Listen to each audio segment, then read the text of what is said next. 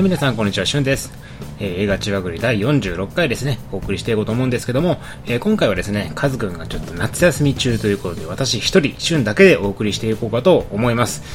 えー、夏休みいいですね。えらい早い夏休みということで、まあ、実家にでも帰ってるんでしょうかね。はい。まあ、私はもうちょっと先なんですけども、えー、ちょっとですね、休みということで思い出したんですけども、今年もですね、金沢映画祭、ありますね。はい。で、日程が決まりました。金沢映画祭、今回はですね、9月の17日から25日までやってるんですね。長いですね。かなり長いです。金沢映画祭、今回も長くて、あ、ちなみに金沢映画祭って何かご存知ない方、ご説明しますと、金沢でやってる映画祭、そのままですね。で、金沢でやってる映画祭なんですけども、やってる内容が非常にマニアックな映画祭として有名でして、えー、有名な俳優さんも来なければ監督さんも、あ監督さん来ることもあるんですけど、まあ、めちゃくちゃ有名な人が来たりして、ないんですよね。今の分かりやすいスピルバーグが来るとか、えー、そういうことはなくてですね、普通にもうマニアック向けの映画祭というものがあるんですよ。非常に楽しい映画祭なんですけども、えー、残念ながらですね、私たち今年はちょっと行けるかどうかわかんないんですよね。えー、というのもですね、9月の18日から24日って、まあ、普通の週なんですよ。祝日はあるんですけども、連休にならないんですよね。去年は連休だったんですけど、今年は3連、まあ、月曜まで休みあって、火、水が平日、木曜日休み、金曜日平日の土曜日なんですよ。24日ね。だから、なんかものや長期的な休みが取れないから金沢に行くことができないんですよね。なんで今回はですね、もしかしたらちょっと金沢映画祭には参加できないかなっていうふうに考えています。ちょ2年前からですね、金沢映画祭には2人で、数と2人で参加するようにしてですね、そこでどういう映画見てきたかっていう話をこの番組でしたんですけども、今回はですね、若干それができないかもしれません。しかもですね、金沢映画祭、あの劇場になっているホテルがあるんですけども、そこがですね、なんと今年で最後ということで、閉館するんだ、建て替えだったかな？んかそれからですね、使えなくなっちゃうみたいなんですね、これから。から来年から場所どうするんだっていう問題もあるんですけども、実質今まで金沢映画祭でやってきたあの劇場というのはですね、もう来年以降は見れないということなので、どういう雰囲気で我々が映画祭を楽しんできたかっていうのを堪能するためにはもう今年の金沢映画祭へ行くしかないと。来年からはやってませんということですね。なのでですね、えー、我々は今回ちょっと行くことはできないかもしれないんですけども、行ける方はぜひとも行っていただきたい映画祭ですね。えー、ちなみになんですけども、えー、マッドマックス怒りのデスロード、あれの野外爆音上映会やっています。はい。見るしかないですね。はい。皆さん見に行ってくださいね。爆音上映をやります。えー、17日ですね。の19時からかな。マッドマックス怒りのデスノード爆音野外上映ということで、これ行きたいんですけどね、本当はね、すごく行きたいんですけどね。うん、行けるかどうかわからないなーってところでね、今まあいろいろとスケジュールを合わせながら宿泊しているところではございます。で今回はどうも日本映画が多いっぽいのかな前半だけかな一応もうですね、公式サイトはオープンしてるオープンしてるんですけど、公式サイトはまだ情報出てなくて、金沢映画祭主催者のブログの中でえー、タイムテーブルが発表されております。スケジュール発表されてますので、そちらを見ながらですね、今年はどんなマニアックな映画を上映してくれるのかっていうのを見てですね、えー、行かれる方はぜひとも行っていただきたいと思います。特に東京の辺りに住んでる方はですね、新幹線も通って非常に行きやすくなったと思いますので、しかも金沢いいとこですよ。お魚もめちゃくちゃ美味しいですからね、観光するところも多いですし、映画祭以外にもいくらでも楽しめるところはありますので、ぜひとも皆さん、金沢映画祭、我々の代わりになるかもしれないんですけども、行ってきていただきたいと思います。で行った方はですね、ぜひとも我々に感想等を教えていただければ幸いでございます。はい。というわけで、えー、今回は私一人でちょっと短めの映画チワグルをお送りしていこうかと思いますので、ぜひともよろしくお願いします。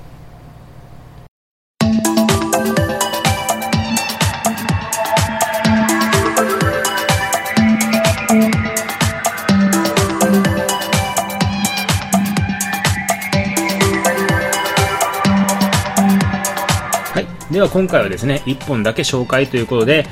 映画ファンなら知ってるけども、普通の人はなかなか見る機会のない1本ご紹介しようかと思います。今回ですね、ご紹介するのは、フェイクというドキュメンタリー映画で、森達也監督による A2 という作品があったんですけども、それ以来の、えー、15年ぶり、15年ぶりの最新作という風になっています。えー、これ映画ファンの間では結構ですね、注目されている映画でし、なんですけども、まあ、普通の人多分タイトル聞いても何のこっちゃわからないかなと思いますね。はい。えー、森達也監督っていう人はですね、A っていう映画と、その続編である A2 っていう映画で、オウム真理教の信者の素顔を追ったドキュメンタリーを撮った監督ですね。で、ドキュメンタリー映画の世界では、作品数はまあそんなに多くないんですけども、重鎮的ポジションにいる人です。で、えー、そんな森達也監督がですね、今回テーマとしたのは、サムラゴーチ守さんです。はい。サムラゴーチさんといえばですね、現代に生きる日本人であれば、ほとんどまあ皆さん知ってる人物じゃないでしょうかね。聴覚障害を持ちながら、公共、えー、公共曲第、公、公、えー、はい。公共曲第1番、広島ですね。はい、やってみました。それとかですね、あとゲーム鬼武者の楽曲提供などで脚光を浴びてですね、現代のベートーベンと称されながらも、2012年にですね、荒垣隆さんの告発によって、それらの曲がゴーストライターによるものだったということが発覚と。で、しかもですね、難聴に対する疑惑も出てきてですね、まあ、毎日のようにもう、えテレビで出てましたよね、ワイドショーを賑わした人物です。はい。そんなサムルゴ、えー、サムラゴーチさんに対して、森監督はどんなアプローチで映画を撮るのかっていうと、サムラサムラゴーチさんとその奥さんの夫婦生活を撮っていくんですね。えー私、この映画を見て初めてサムラゴーチさんが結婚してるってことを知りましたけどね。はい。夫婦生活を追っていくわけなんですよ。あの、事件の後ですね、席を賑わした事件の後、一体二人がどういう風な生活を送っているのかっていうのを淡々とま映していくわけです。で、その中で、サムラゴーチさんや奥さんの事件に対する意見とかですね、思いを追っていくと。そういう話なんですけども、えー、ここで本作のタイトルでもあるフェイクという言葉に対して考えていただきたいんですけど、このフェイクという英語はですね、最も簡単に訳せば嘘という意味になりますよね、フェイク。はい。で、その嘘とは一体何なのかということを考えると、まず思い浮かぶのはサムラゴーチさんの嘘だと思います。はい。ゴーストライターであることを隠して、さらには難聴であるということも、なんか疑いがあると。疑いの余地がある。そんなサムラゴーチさんの嘘こそが映画の本題なのかっていう、まあ、そういう風に見る人、見る前はですね、思うんじゃないかと思うんですけども、えー、ただですね、当然ながらと言うべきか、本作はですね、サムラゴーチさんがいかに嘘をついてきたかを暴くドキュメンタリーではありません。はい。そんなものを、まあ、見たって全くもってつまらないですからね。では、どういうドキュメンタリーなのかというと、サムラゴーチさんとその奥さんが自分たちの正当に、正当性について語っていくシーンが非常に多い映画なんですよ。で、そこでですね、いかに自分たちがメディアという存在のおもちゃにされて、さらには荒垣さんの嘘によって苦しめられたかということが語られてるんですね。つまり、ここでのフェイクっていうのは、サムラゴーチさんたちを真実とした上で、その他大勢の他者による嘘の行動なんですよ。なので、まあ、これは今まで我々が描いてきた嘘まあ、考えてきた嘘っていうのは真逆のことですよね。サムラゴーチさんが嘘をついてると思ってたけど、実はその逆でメディアが嘘ついてたんだと。荒垣さんが嘘ついてたんだっていうことを、まあ、サムラゴーチさんたちが主張していくっていう風な展開になっていくんですよ。で、えー、2014年のあの事件の当初私たちはですね、いかにサムラゴーチ守という人物が嘘を塗り重ねてきたか、そして荒垣さんっていう人物がいかに被害を被ってたかっていうのをメディアによって淡々と意識づけられていたと思うんですよ。で、これはもはやですね、もう一種の洗脳と言ってもいいんじゃないかなと思います。えー、思えばですね、もうこれ非常に単純な形式ですよね。一人の絶対悪を仕立て上げて、そこに対して共断することによって、ささやかな正義感を満たしていくと。まあ、日本人の大多数が大好きな完全懲悪を実現する、まあ、容易な形式っていうのが出来上がってたんじゃないかなっていうふうに考えています。でそれによって、私たちはもう、サマラゴーチ守るという人物が嘘つきであって、多くの人間を騙してきた悪だと信じるわけですよ。なんでかっていうと、その方が楽だからです。善悪の判断がつけがたい複雑難解な状況よりも、サムラゴーチ守が悪い人、荒垣が正しい人っていう風なはっきりした状況の方が、まあ、容易であって快適なんですよね。だからそれによって、サムラゴーチさんっていうのは世間から嘘つきというレッテルを払えたまま、メディアからま姿を消していったと。で、本作、この映画によって久々に姿を現して、我々が思い描いてきた人物とは違った人間像を示してくれるっていう風なそういう映画なわけなんですね。はい。ただ、えー、とは言ってもですね、森監督も意地悪なところがあって、えー、我々ですね、最初はですね、見てる時にこの、自分たちのこの会議シーンをくすぐるようなシーンがいくつか挿入されてくるんですね。例えばですね、サムラゴーチさんと森監督が奥さんの手話を介して話をするんですよ。サムラゴーチさん耳聞こえないですから、奥さんが手話でこう、通訳じゃないですけど、手話をして、で、会話を伝えるわけなんですけども、そんなことをしてる最中に、ドアベルが鳴るシーンがあるんですね。ピンポーンって。ね。でね、これね、見てる我々からするとですね、サムラゴチさんが間違ってドアベルに反応しちゃうんじゃないかと。そういうふうに期待しちゃいますよね。ピンポーンってなってパッて後ろ振り向いたりしないかとか。他にも、サムラゴーチさんと監督が二人きりでベランダでタバコを吸うシーンがあるんですけど、ここでもですね、サムラゴーチさんが森さんの問いかけにうっかり回答しないかとかって期待しちゃうんですよ。二人きりなんですよね。で、森監督が、そういえば何々なんですかって質問したりするんですけど、まあ、サムラゴーチさん反応しないんですよね。聞こえてないから。まあ、聞こえてないっていう風になってるから。で、それで本当に、これ、間違って反応してくれるんじゃないかと。そういう風に期待しちゃうんですよ。で、これ多分ですね、意図的な監督の意図的なものだと思います。この映画見に来てね、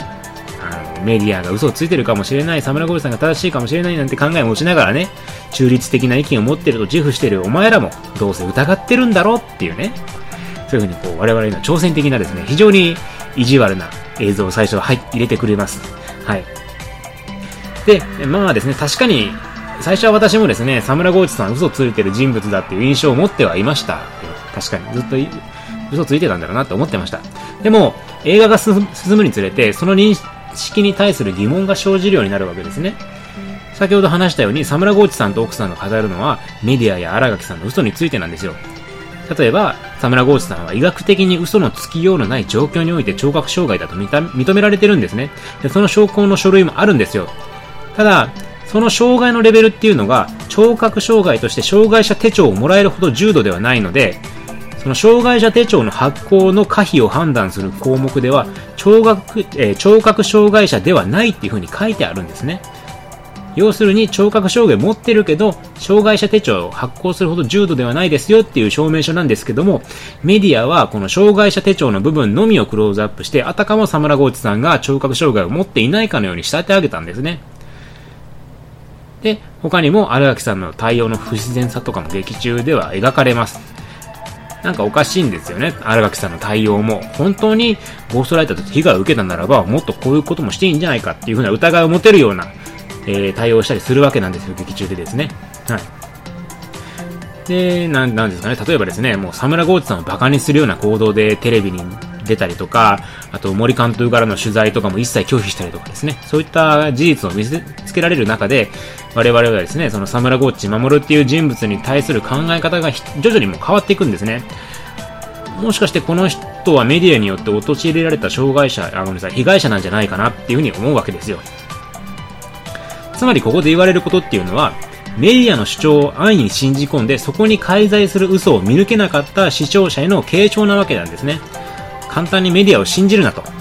現にサムラゴーチさんはその嘘によって苦しめられているじゃないか。なので、この映画結論、この映画ですね。結論として、メディアには時として嘘があると。そして、本作はその嘘を暴き出して、背景にあったサムラゴーチさんの姿を描き出したんですよ。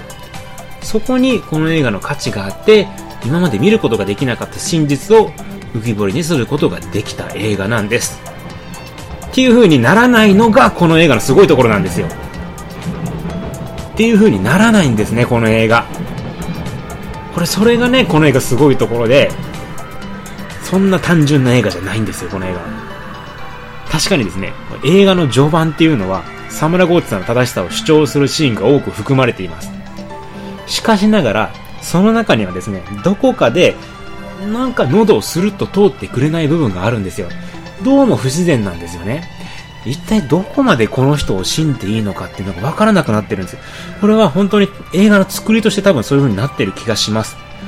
そして映画の中盤になると、サムラゴーチさんが外国人記者のインタビューを受けるシーンがあるんですけど、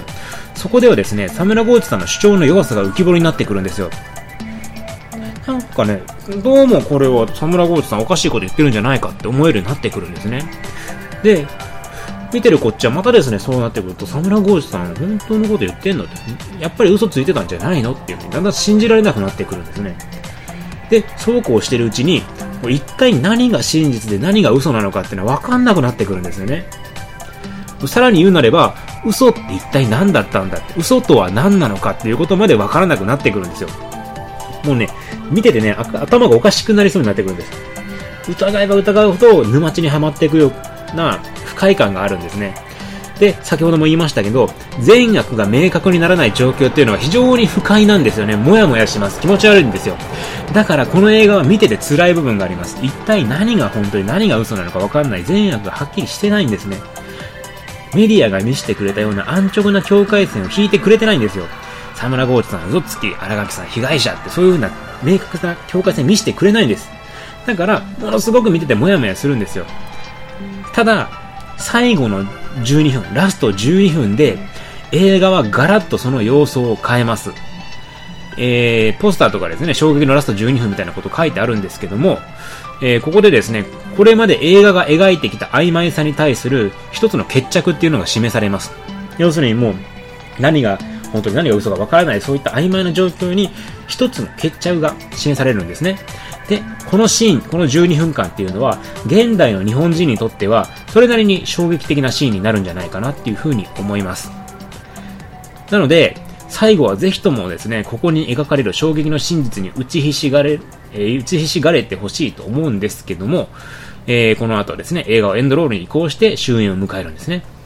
で、このエンドロール後にも、この映画まだ映像が数分間残ってるんです。なので、エンドロールが始まっても決して席は立たないでほしいですね。最後まで見てみてください。で、最後にきちんと衝撃を受けて帰ってほしいですね。えというのも、このエンドロール後の映像っていうのは私にとって本当に衝撃的だったんですね。この数年間で最も素晴らしい終わり方じゃないかなっていうふうに思います。これはすごいです、本当に。えー、もうこのね、シーンを見た瞬間に、あ、この映画人にお勧めしようっていうふうに思ったんですよ。もう本当にラストシーンは、うほー、すげえこの終わり方ってなりました、私はね。はい。なので最後の最後まで気を抜かずに鑑賞してほしいと思いますね。でね、なんですかね、こう、今一度この善悪の区別がつかない曖昧な領域へ引き戻されてしまうんですよね。それが楽しいんですよ。そこで得られるのがですね、不快感じゃなくて爽快感ですらあると。ものすごい素晴らしいですね。あ、こういう終わり方ができるんだなと。ね本当にもう、この快感をぜひとも味わってほしいと思います。はい。でですね、本作、この映画が伝えたいところはメディアを含む人の作りし情報に対する虚偽性の存在なんですね。つまり、テレビだろうが新聞だろうがドキュメンタリー映画だろうが、はたまた人の話であろうが、あらゆる情報には嘘が介在する可能性がある。で、これは決して意図的な嘘のみじゃなくて、情報というものは誰か、誰か、もしくは何かを経由することで、何かしらのバイアスがかかってしまうっていうことなんですね。えー、私はですね、学生時代にビデオカメラを使って難病患者の日常生活を撮影して、そこに生じている物事について研究をしてたんです。で、これなんでビデオを回すかっていうその理由の一つとして、客観性の担保があるんですよ。研究者がですね、メモや写真だけを、まあ、をデータとして見せてしまうと、そこには主観的な情報のみが入ってしまうんじゃないかと。特に文章とかですね、その場に起きていることを文章に書き出す時点で、研究者の主観が入ってしまいますよね。だから、ビデオとかの方が客観性が担保できるんじゃないかっていう考えのもと、ビデオを回したりしたんですけども、残念ながらですね、いくらビデオを回しても完全な客観性というものは実現できないんですね。不可能なんですよ。例えばですね、ビデオを撮るとしても全部を見せるわけにいかないですよね。撮った映像のどの部分を見せるかっていう点においても、すでに客観性はありますし、えー、他にもビデオのアングル一つとっても客観性は完全じゃないですよね。別の角度から見たら違うものが映ってるかもしれません。いつ撮影したんだっていうことも問題ですし、そもそもビデオカメラがある時点で普段とは違う環境なんだから完璧な客観性が担保できないだろうとか、まあそういったいろんなことが言えるわけですよ。なので、まあ、研究者の考えを全くもって排除した客観的な情報っていうのはありえないんですよね。100%、純度100%の真実なんか存在しないわけですよ。人が発信する情報っていうのはもう絶対的にその人の主観が入っちゃうわけなんです。だから、ドキュメンタリー映画監督っていうのはメディアの人たちっていうのはそこに対するアプローチを日々研究してるわけなんです。で、ちなみになんですけど、本作っていうのは決してメディアの人々を否定する映画ではないんですね。決してテレビっていうのはこんなバカなことやってるんだっていう否定する映画ではないと思います。監督は途中でそういった否定的な言葉を述べるところはありましたけど、私自身そういうメディアを否定する映画ではなかったというふうに考えているんですね。はい。で、えー、その情報というものがどのような意図のもと発信されて、その裏にはどのような物事が存在しているかっていうことを考えろよっていうことなんですよ。だからちゃんと考えて情報は飲んでいけよと。現代というのはですね、非常に多くの情報が溢れていますね。で、それをいかにして咀嚼して演下していくのかっていうのは、もう今を生きる我々にとって絶対必須の課題かもしれないですね。はい。で、それを考えみると、今このね、私が話しているポッドキャストも嘘かもしれませんよ。この映画、本当にそんなテーマ扱ってないかもしれないですね。実際もっとつまんないかもしれないし、私が言ってる以上のテーマがあるかもしれないし、あくまでこれは私の主観ですから、この配信してる私の主観が入ってるわけで、その分多くのですね、嘘が入っているわけですね。はい。それを確かめるためにも、皆さんはですね、劇場に足を運んでみてください。えー、どうかですね、皆さんの109分をこのフェイクによろしくお願いします。いい映画ですよ。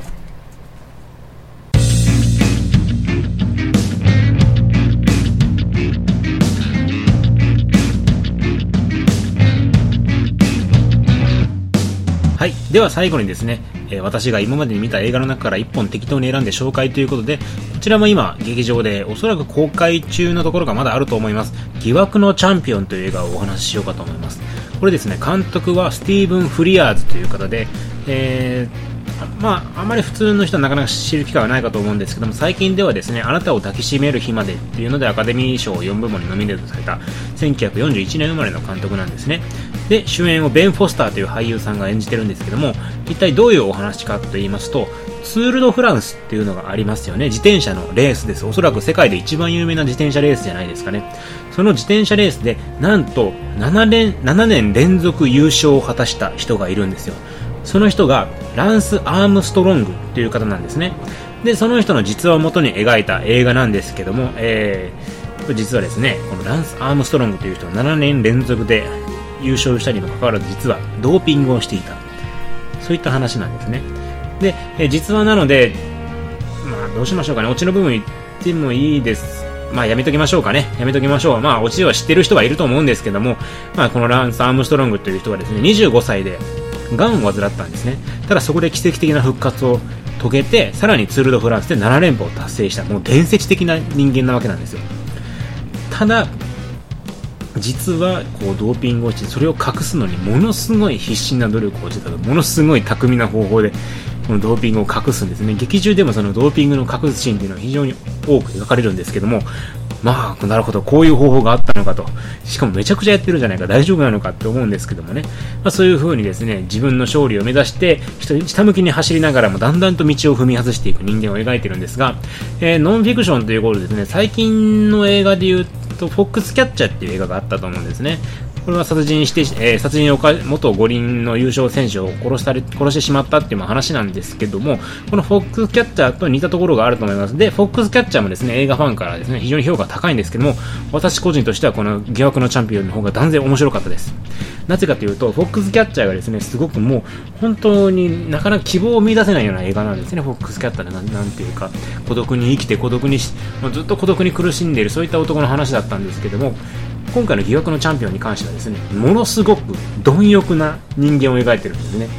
生きることというかもう勝つことにともうとにかく勝利への欲望がすごい。もう勝利だの金だのいろんなものに対する欲望も本当に満たしてやるんだっていうそういう強い生きる意志を感じさせてくれることができ感じることができる。そういった人物を描いてくれてるので見ていてうつうつとするところっていうのはあまりないんですよね。もちろん道は踏み外しているんですけども、その踏み外した道であっても歩む力はめちゃくちゃ強い人間を描いてるんですよ。だから見てるこっちも間違った道ではあるんですけども、なんとなく勇気がもらえるというか力がもらえるというか、そういった部分があるんですね。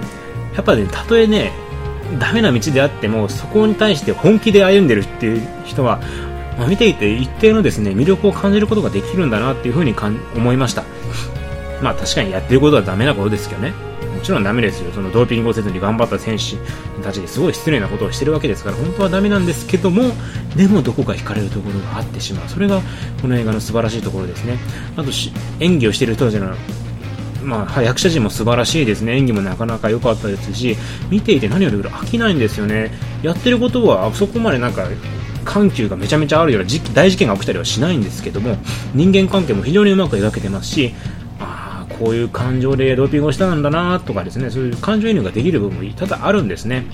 なのでまあ、この映画ですね、公開規模は非常に小さいのが残念なんですけども、ぜひとも皆さん見ていただきたいと思います。私はですね、ここ最近のスポーツのドキュメンタリー、ドキュメンタリー、ノンフィクション映画の中ではダントツの1位じゃないかなっていうふうに考えていますので、えー、疑惑のチャンピオン、ぜひともですね、皆さん劇場で見ていただければいいかなというふうに思います。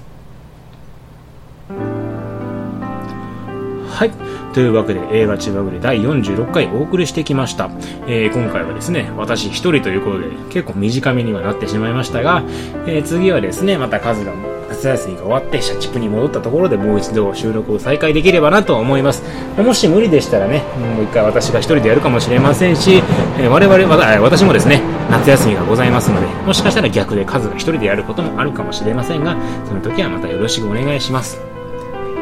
ではですね、えー、今回聞いていただいて感想とかあったら、えー、映画ちわぐるい、アットマーク gmail.com、もしくはですね、ツイッターで映画ちわぐるいと検索していただくと、私とカズのアカウントがありますので、そのどちらかに、えー、リプライを送っていただいたり、ダイレクトメッセージ等でも結構です。えー、あた、まあ、ブログのコメント等もお待ちしておりますので、ぜひとも皆さんのですね、ご意見やご感想等を頂戴できればと思います。あと、えー、iTunes ですね、iTunes ストアのレビュー等もお待ちしております。本当にですね、いろんな意見頂戴できればと思いますので、ぜひともよろしくお願いいたします。